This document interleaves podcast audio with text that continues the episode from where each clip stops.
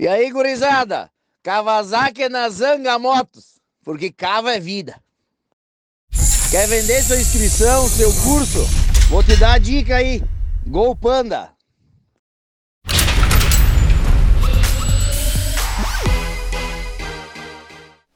Fala pessoal, sejam bem-vindos a mais um vídeo review do Ama Motocross, terceira etapa em Thunder Valley, pista super tradicional, estado do Eli Tomac, então tinha toda a torcida a favor e ele não desapontou. Foi uma disputa incrível até o final, até a última volta, cheia de surpresas e vira-voltas. Então, deixa aquele like, se inscreve e vamos falar um pouquinho sobre essa prova que foi sensacional. Pessoal, estamos chegando quase a 70 mil inscritos. Se você curte o canal, gosta de assistir os reviews, conteúdo que eu posto aqui, deixa seu like, se inscreve.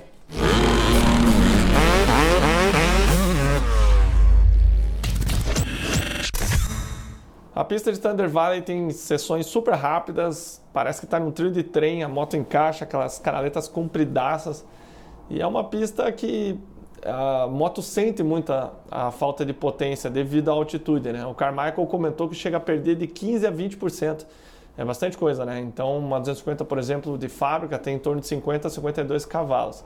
Perder 10% são 5 cavalos, né? 15, 20%, ela vai acabar se tornando quase uma 250 original devido à altitude, né? Sem falar que o, o piloto também sente a, a, altitude, né? É como os jogadores de futebol que vão competir na Bolívia, sempre sentem aquela falta de gás. Pilotos como Jason Anderson, por mais que ele esteja do Novo México, né? Que dá 6 horas da etapa de, de Denver, né? tanto ele quanto o Thomas que moram a 6 horas. Porém, o, o Jason Anderson mora a 6 horas para o lado do outro estado, o Novo México. Né? Ele foi até antes etapa de Salt Lake City do Supercross para ele já poder se uh, ambientar né, essa altimetria e não sentir tanto. No passado ele já sentiu a ponto de passar mal.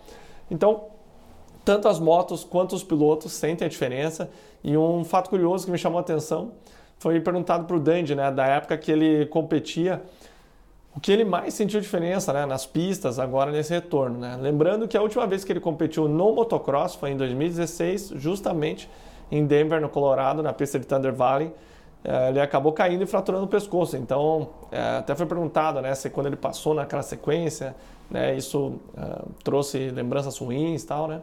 Falou que sim, ele lembrou, mas ele já deixou de lado e superou, estava animado para ir para a pista, então muito legal esse mindset dele, que com certeza é muito mais experiente, mais velho, sabe lidar com a mão nas costas com situações adversas como essa, né? Então, gente, a pista ela ficou um pouquinho mais travada, eles travaram as sequências mais rápidas, mas uma, da coisa, uma das coisas né, que ele comentou é que os saltos são mais de pé, né? O Dani falou que sentiu essa diferença, mais estilo supercross, joga bem alto, até tinha um triplo subindo, né?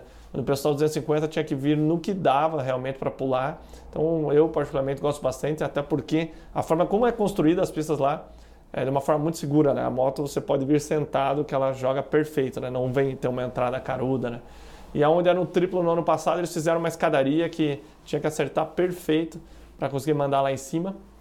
E algo que aconteceu interessante para essa temporada, na verdade no ano passado, teve uma etapa justamente em Thunder Valley que a previsão era de chuva. Então eles não gradearam tão fundo. Né? O que acontecia? Eles gradeavam muito fundo, encharcava a pista, então os pilotos só andavam nos cantos e no final da segunda bateria começavam a andar no meio. Então não deixava os pilotos cruzar de um lado para o outro. Então, como tinha essa perspectiva de chuva, eles gradearam menos a pista, continuaram molhando, porém os pilotos acabaram adorando, porque eles conseguiriam, eles conseguiam ir para qualquer lugar, qualquer traçado, porque acabou não chovendo. Então eles, opa, ficou melhor assim, todo mundo adorou. Então eles começaram a preparar de forma diferente a pista, gradeando menos. Com isso, os pilotos trocam de traçado mais facilmente. Mas mesmo assim, nessa etapa, vocês podem ver que ainda tinha bastante trilhos, bastante canaleta. Né? Para quem se recorda, é a pista onde o Tomac botou um minuto e meio no Dandy uh, em 2016, se não me engano. E onde ele também uh, estragou os dois ombros dele num tombo né, nessas canaletas, na época que era muito fundo. Realmente ele é um cara absurdamente bom em andar com os pés na pedaleira, né? E aí fica até uma reflexão minha, né? Pô, será que ele desenvolveu tanto essa técnica de pedalar com o pai dele, né? Para quem não sabe, o John Tomac é um dos lendas do, do mountain bike mundial e é o pai dele, né? Que eles cresceram no Colorado. O Tomac cresceu no, no, no, Colorado, né? Então, sem dúvida, não foi à toa que eles compraram propriedade ali devido à altimetria. Então eu fiquei pensando, pô, será que ele se acostumou tanto a andar de bike, o pai, com os pés na pedaleira? Porque, querendo ou não, é, seria mais ou menos a mesma, a mesma situação, né? Uma canaleta fundo, você está com os dois pés ali e tal. Enfim, vale, vale a reflexão. Falando da prova, vamos começar da categoria 250. O Kitchen, ele é um piloto oficial da Star Racing Yamaha. E eu até estava escutando um podcast essa semana, né? E o pessoal perguntando, cara, mas você treinando, me fala, não é frustrante treinar com o Christian Craig? Ele, cara, ele é absurdo no supercross e tal, né? Daí o pessoal mesmo falou, no motocross já não é tanto, não tem essa, essa diferença absurda. Daí perguntaram, né? Ele tá sofrendo com as largadas, andou muito bem na primeira etapa, até eu comentei aqui no review. Se você não ouviu, pode correr lá, eu, eu e o PP falamos bastante sobre ele. Ele tinha muita intensidade por fora, cruzando, amortecendo, né? Bem típico de quem vem do amador, né? Provas mais curtas, mais intensas, mas não mostrou o resultado dele. E nessa etapa, nesse podcast ele falou, né, justamente isso, cara, eu treinando largada, eu consigo largar na frente. Daí o pessoal perguntou, mas cara, na frente do Justin Cooper, que larga todas na ponta dele, sim, na frente, ele, meu Deus, então o que, que falta você fazer na hora da prova, né? enfim, o cara foi lá e meteu o roll shot, lembrando que ele é um cara alto, mais pesado para a categoria, né? ele pesa 180 libras, 180 dá 90 menos 10%, é, 170 libras, será que ele falou?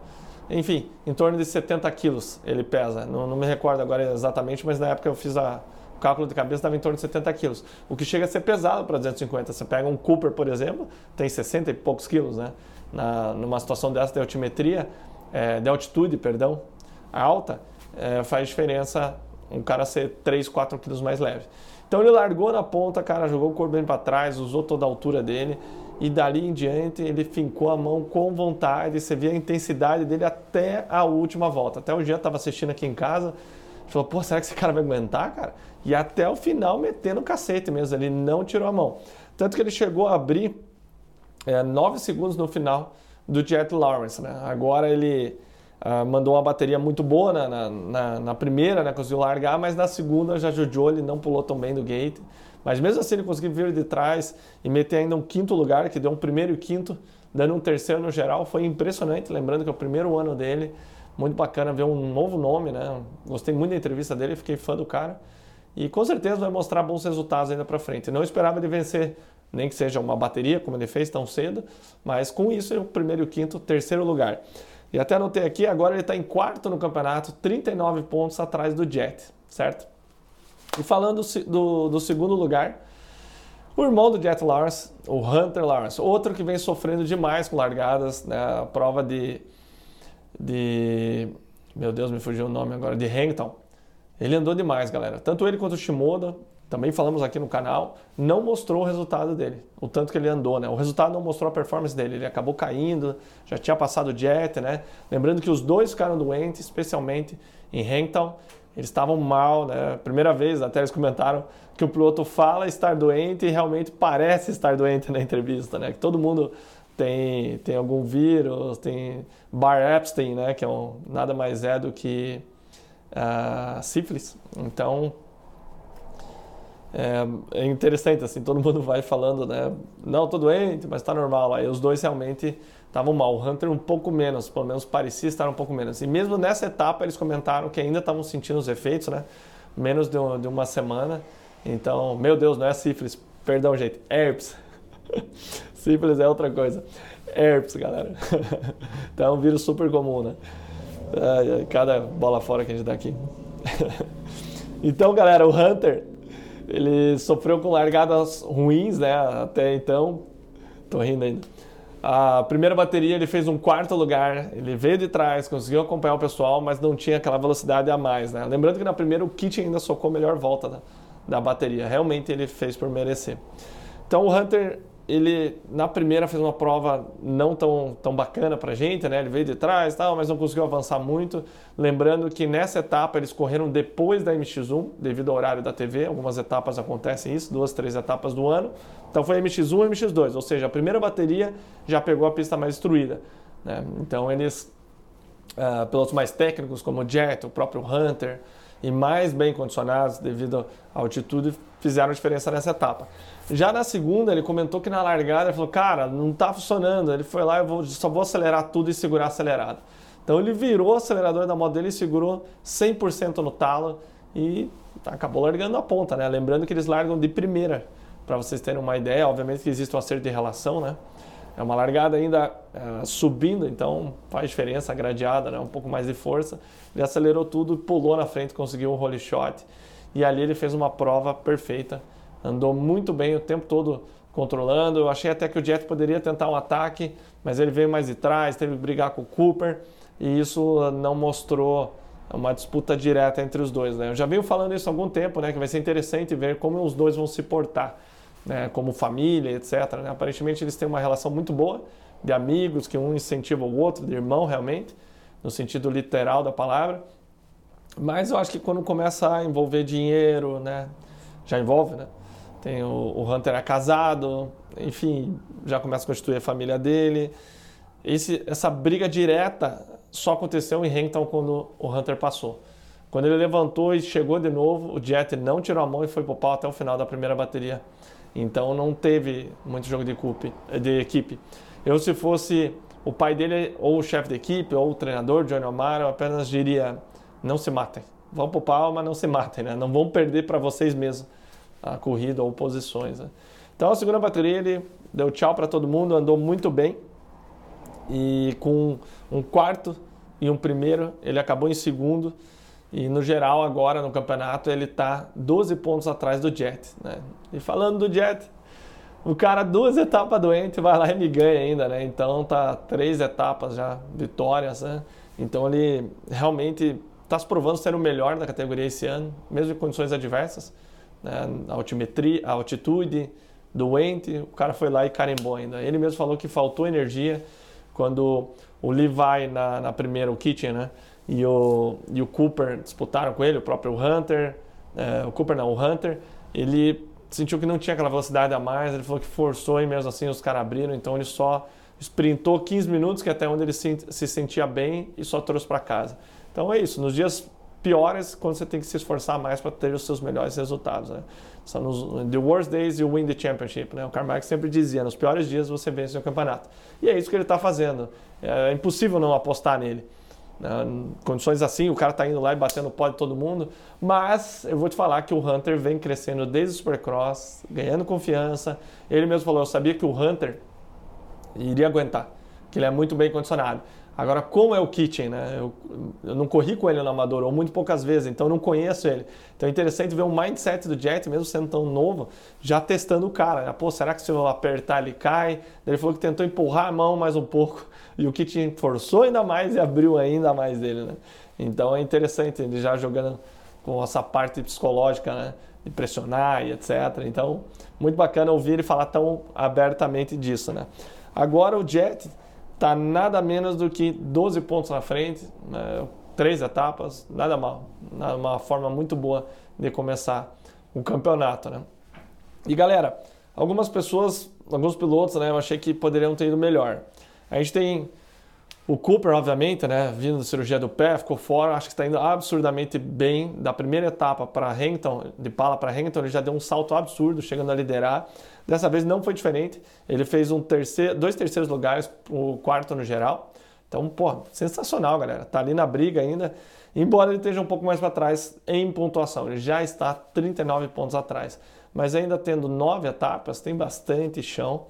E lembrando que ele só deve ficar cada vez melhor. O trunfo dele, sem dúvida, é largar muito bem, né? Então, é, é isso que ele precisa, largar, ganhando ritmo, andando com eles, cada vez andando mais para frente, ganhando confiança e melhorando a parte física, obviamente os resultados vão melhorar também. Quem eu achei que não andou tão bem, porém fui saber depois teve problemas mecânicos, foram, foi o Mosman, que ele fez o melhor tempo nos treinos, razoavelmente mais rápido, meio segundo, e também ele fez o melhor tempo na segunda bateria. Porém, ele veio indo para frente, na segunda bateria chegou a estar próximo do Jet e do, do Cooper, e de repente começou a ficar para trás, perder performance, e daí ele comentou que a moto começou a apresentar problema, ela começou a falhar. Daí perguntaram, pô, pode ser que a gasolina entrou em ponto de ebulição, começou a ferver? Ele falou, não sei. Se eu soubesse, a gente teria arrumado, mas a moto dele começou a falhar nas duas baterias, ele perdeu performance, e perdeu posições. Então ele acabou na sétima posição. Outro piloto que eu esperava muito mais, especialmente depois do Supercross, fazer volta mais rápida, vencer classificatória, andar muito bem na frente, é o Pierce Brown. Com o 11 e o 12, ele fez 11 no geral. Max Volen, oficial KTM. Cara, decepção para KTM. Não sei se ele se mantém o ano que vem. Ele é novo, mas ele tem basicamente a idade do um ano mais velho ou a idade do Jet Lawrence e obviamente os resultados falam por si só, né? Então ele acabou na 15ª colocação, abandonando na primeira e oitavo na segunda. Oitavo, beleza. Outro que venceu a final para estar, Nate Thrasher andou demais, né? Segurou o Hunter, passou o Craig na final em Salt Lake City. Não mostrou nada até agora no motocross, com um oitavo e um abandono. Então ele acabou na 16ª. Então esses são os pilotos que teoricamente deveriam estar melhor, pilotos de fábrica, e não estão performando como deveriam. Mas corrida é assim, campeonato é assim, né? Falando da categoria 450, pessoal, aqui o bicho pegou, né? Então vamos falar primeiro do Sexton. Galera, Sexton, esse cara é muito rápido, né? Ele, já falei aqui, algumas vezes eles brincam que ele é Gisele Bündchen. Tá indo tudo perfeito, linda, maravilhosa, desfilando tal. Chegou em casa, de repente ela solta um peido. Ou você vai dormir ela ronca à noite, né? Até que acontece alguma caca, né? E Sexton vai dar onde Sexton, certo? Então, na primeira bateria ele andou bem, né? não mostrou toda aquela super velocidade, mas é que é interessante, ele espera algo realmente fora da curva, como ele tem feito, mas ele virou a mesma volta. Né? Basicamente, ele foi meio segundo mais lento que a melhor volta da primeira e a melhor volta da segunda. Então é, é interessante que a gente espera algo incrível. Perdão, na segunda ele fez a melhor volta, na primeira foi o Tomac. Então os dois foram os únicos que viraram 2 e 16, para vocês terem uma ideia o tamanho da volta da pista, 2 minutos e 16. Ah, e ele, na segunda bateria, cara, ele teve calma, ele atacou, o Roxen passou ele por dentro na canaleta, perfeito. Você vê que quando a pista destrói, o estilo de pilotagem dele andando mais em pé, favorece. Você vê a moto mexendo menos, né? Ou melhor, a moto trabalhando mais e ele se mexendo menos, então ele consegue fluir melhor na buraqueira do que aqueles que só andam sentados, né? Se vocês quiserem comparar a pilotagem, comparem Ryan Dundee andando e comparem o Sexton. O Dundee é o extremo de sentado e o Sexton anda nessa forma nova de pilotar de pé. Não quer dizer que é melhor, só é diferente. O Dundee é tão rápido quanto e o piloto mais rápido da história foi o Carmichael e o Buba e eles andavam sentados pra caramba. Andavam de pé em poucos lugares. Então é apenas um hype do momento. Não vou dizer que não é bom, eu gosto de andar de pé, entrar de pé nas curvas, mas tem que saber o momento de fazer isso, né? Então, dito isso, cara, ele passou o Roxen e tinha tudo para vencer. Aí, última volta, eu pensei, cara, beleza, acertei meu bolão. Primeiro lugar vai dar o Sexton, segundo vai dar o. o vai vencer o Tomac, vai dar Sexton e o. Não, coloquei. Como é que foi? Tomac, Roxen e Sexton. Última volta. Perfeito, vou acertar os três primeiros do meu bolão. Daí eu levantei, ah, isso aqui já foi, vamos comer, pesada. Eu, Jean e minha esposa. Vamos levantar. Na hora que eu levantei, eu escutei os dois gritando, nossa, caiu! Cara, Sexton não encaixou as duas rodas na canaleta, ela passou a traseira um pouquinho, pronto. Caiu na última volta, faltando poucas curvas. E aí que tá. Emendando já no Roxen e no Tomac, os dois se mataram. A prova inteira, o final foi alucinante, né? E daí, o Tomac tentou aquelas passadas por fora e não entrou. Tentou de novo e não entrou na curva. Né? Ele acabou pulando para fora. Obviamente, existe um respeito mútuo muito grande. O Roxy sabia que o Tomac não ia fazer nada estúpido e o Tomac também sabia que o Roxy não ia ser sujo com ele. Obviamente, se fosse o Barcha no lugar do Roxy, o Tomac nunca ia tentar entrar naquela, naquela curva. Porém, os dois se respeitavam, então ele tentou mergulhar. O Roxy foi brigando até o final, gostei muito. Eu estou gostando muito dessa briga que o, que o Roxen está dando para todos os adversários, mesmo quando ele não está no melhor, e com certeza a parte física dele pegou. Você via que ele não tinha tanta energia, especialmente intensidade, né? na primeira bateria, quando o Tomac veio no modo ET destruindo, passando todo mundo, ele mesmo assim revidou e encostou de novo no final. E já nessa segunda, os dois no final se matando, tentou duas vezes, e daí beleza, ele ficou para trás, acabou a prova no final, o Roxen passou e venceu e eu fiquei puta. Falei, pô, se o, Rock, se o Tomac não desiste, ele passava o Sexton também e acertava o bolão, né? Mas aí, vendo depois a entrevista a, após a prova, ele comentou que ele ficou sem freio traseiro nas duas últimas voltas. Então ele não desistiu, porque ele não sabia que ele já estava com a prova ganha, então ele realmente estava tentando passar o Roxen, fora que toda a torcida estava a favor dele, né? Você escutava na transmissão o pessoal uh, gritando, então realmente foi um problema mecânico, galera. E foi um final incrível, incrível, incrível. Eu vou deixar as imagens rodando aqui, eu acho que vocês estão vendo já. Eu vou postar depois só os 10 minutos dos dois pegando. Cara, uma aula de pilotagem dos dois, uma pista tão difícil. E eles fazem parecer fácil, né? Você assiste e fala, pô, caramba, parece que até eu ando com eles, né? Meu Deus, é outro nível, né?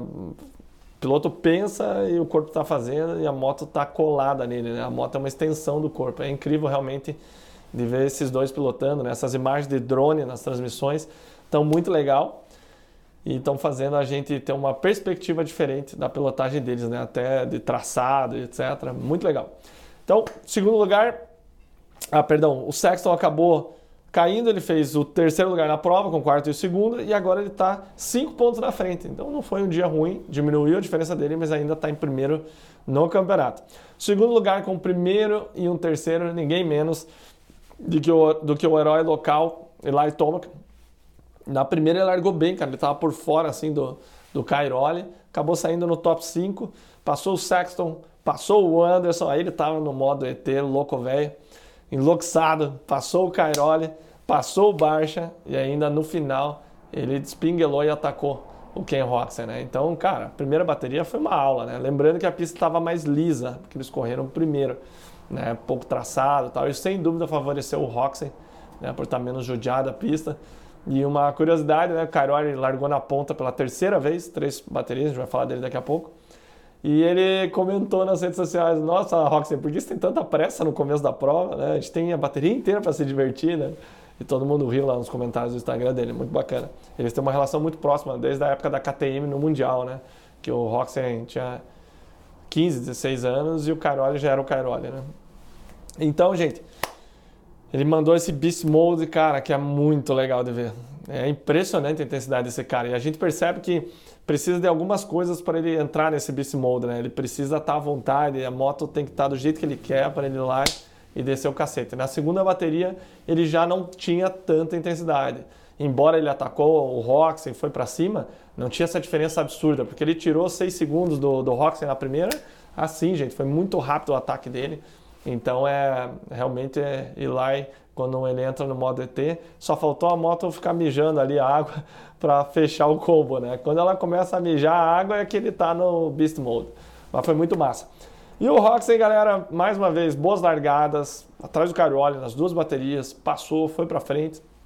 Eu achei que na segunda ele conteve o, o, o ataque do Tomac muito bem, ele teve muita consciência de onde o Tomac estava, na subida largada, ele esperava, você via ele procurando, ele matava os ataques do Tomac, mesmo ele cruzando, ele sabia onde era perigoso. E aquela descida que o Tomac se despinguelava para entrar por fora, mais uma vez, ele estava por fora. Ele entrava na curva dele por dentro e sabia que era só soltar um pouquinho a moto e ele jogava o Tomac para fora. E foi o que aconteceu. E ainda caiu no colo dele, o companheiro de equipe, né? deixou fácil para ele ali no finalzinho conseguiu a primeira vitória da temporada, comemorou demais, galera. Com certeza era do sexo naquela bateria, mas é o que há, não existe o C. Ele acabou enfiando a cabeça no chão, sobrou para o Roxen que trouxe para casa. Então, muito irado, cara, fiquei muito feliz pro Roxen e já vou falar, hein? Abra um olho nele pro campeonato, porque esse cara só tá ganhando confiança, tá andando cada vez melhor e ele quando tá nesse momento, né, nesse é, nesse flow dele é onde ele se torna perigoso. O início dele é absurdamente rápido e ele está largando muito bem. A diferença é que ele tem um cara que está largando bem também e tem talvez um pouquinho mais de velocidade do meio para o final, que é o Sexton. Então ele agora está em segundo no campeonato, 15 pontos atrás. Mais uma vez, abra um olho nele no campeonato. Já pensou? Roxen levando o título de 22 seria um tapa na cara de muita gente aí que falou mal dele durante todo o Supercross. Né? Então, mais uma vez, cara, Tony, Toninho, Cairoli, cara, o cara tá cada vez melhorando. Terceira largada é, seguida na ponta, então acertou com a KTM, tá muito bem, né? Ele falou que teve que se acostumar novamente a largar na terra, lembrando que no Mundial é só a grade, né? Eu, particularmente, sou a favor da terra. E ele é, conseguiu andar mais tempo entre os líderes, andou na frente, sentiu o ritmo, levou pedrada dos caras, não viu os caras sumirem na frente que nem nas outras etapas. Eu acho que quando chegar nas etapas mais abertas, Red Band, é, Mount Morris, uh, Unadilla vão ser as etapas que ele realmente vai crescer. A princípio ele ia fazer, ele faria só quatro etapas, mas agora eu acho que tanto ele quanto o Dandy vão fazer o campeonato inteiro. Então o Cairoli fez um quinto lugar com um quinto e um quarto, ele está em sexto no campeonato, 35 pontos atrás. Óbvio que lá na ponta acho que está tá mais difícil, mas não me espantaria com um pódio e quiçá uma vitória durante esse ano. Dandy também sexto lugar, dois sétimos lugares. Ele falou que estava doente nessa etapa, não estava sentindo bem e mesmo assim foi lá e fez o que ele faz. Foi consistente. O Dandy, o apelido dele é de Diesel, né? O Diesel, porque ele está sempre ali, não sai, né? E realmente ele vem melhorando a cada etapa, vem ganhando mais confiança e ele está empatado com o Cairoli no campeonato, né? Ele está em sétimo, porém empatado. Outro piloto que não mandou bem, dois pilotos na verdade. Primeiro, Christian Craig caiu na largada da primeira bateria, a segunda não vi o que aconteceu, mas não foi bem, com um décimo e um décimo segundo. Lembrando que ele fez terceiro lugar na, na abertura, uh, mostrou velocidade, mostrou que estava bem, mas já na segunda já começou a cair, então vai ser interessante como vai ser a performance dele durante o ano, né? A gente sabe que uh, ele não é aquele cara extremamente guerreiro que, que anda com o coração na mão mesmo e enfia a mão. Outro piloto que me deixou um pouco triste nessa etapa, não foi tão bem dentro da expectativa, foi o Alex Martin. Obviamente ele não é ponteiro, mas top 10. Ele foi 17 nessa etapa, 13 e 32. Ele e o irmão dele são muito bons no motocross, então por isso eu tinha uma expectativa um pouco maior. E pessoal, recado para vocês agora, patrocinador do canal MR Pro, joelheira que eu uso desde 2006, mesmo quando parei de competir, não era mais patrocinado, continuei usando. Vocês podem procurar aqui no vídeo que o Ryan Hills fala mal das joelheiras articuladas. Ele fala mal porque ele não usou MR Pro. E vou te falar o porquê. Ele é a favor da joelheira, porque ele consegue sentir melhor a moto. As joelheiras rígidas, como Asterisk, CTI, enfim, tantas outras, são excelentes, são. Porém, elas são rígidas, elas são grossas assim. Então você tem três pontos de contato com a moto: na panturrilha, no meio do joelho e na coxa.